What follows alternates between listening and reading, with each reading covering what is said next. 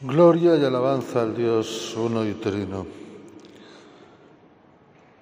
El final del Evangelio de San Mateo recoge ya esta fórmula trinitaria que las primeras comunidades cristianas empleaban en el bautismo. Antes, en el libro de los Hechos, tenemos testimonio de que se bautizaba en el nombre de Jesucristo. Algunos habían recibido el bautismo de Juan, los apóstoles dicen no, pero hay que bautizarse en el nombre del Señor Jesús. Un poquito más adelante, sobre los años 80, 80 y algo, en los que está escrito el Evangelio de San Mateo, ya se había incorporado la fórmula trinitaria al bautismo de aquel momento de la iglesia naciente. Y es que Dios ha venido a buscarnos, Dios ha venido a nosotros, ha venido a nuestra historia y se nos ha manifestado, se nos ha dado a conocer.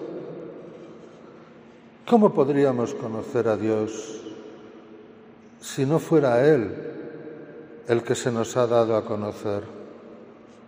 ¿Qué otra manera tendríamos de saber quién es, cómo es? Si lo sabemos es porque Él se ha revelado. La iniciativa es solo suya. Él es el que ha decidido darse a conocer. ¿Y por qué lo ha decidido? Solo por una cosa, por amor. Por amor a la humanidad. Dios nos busca porque nos ama. Porque nos ama, quiere estar con nosotros. Porque quiere estar con nosotros, se nos manifiesta, se nos revela, se nos da a conocer. Y solo tenemos que ver nuestra historia a la luz de la fe, la historia de la humanidad, a la luz de la fe para ver cómo Dios ha ido interviniendo en ella. Dios cambió el curso de la historia cuando se dio a conocer a Abraham.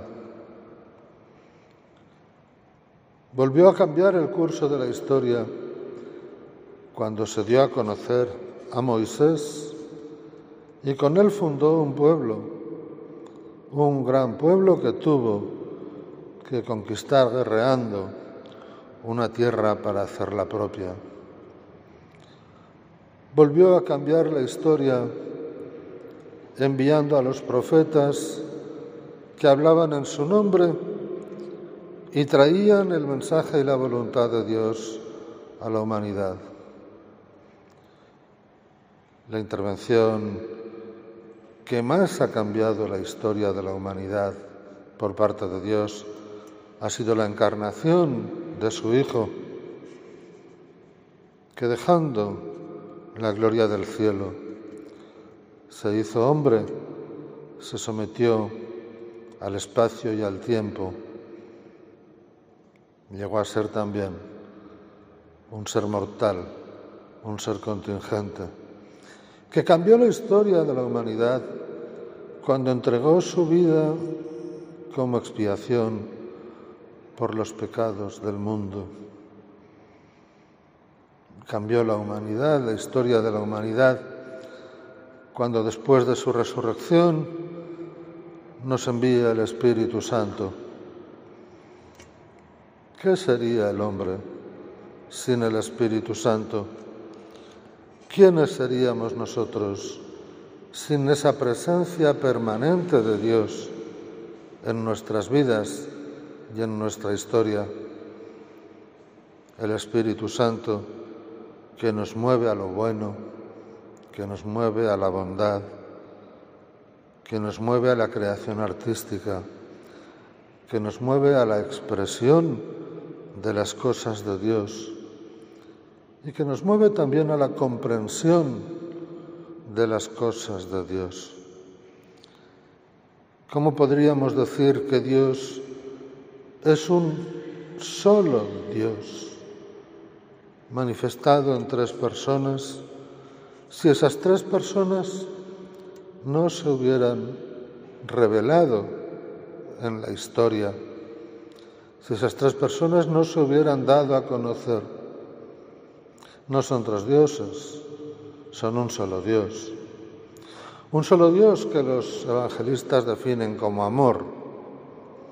Por tanto, son una comunidad de amor en el que las tres personas se relacionan amorosamente, cada una de ellas con las otras dos, que buscan nuestro amor, que nos dan su amor para que nosotros respondamos a ellos con nuestro amor.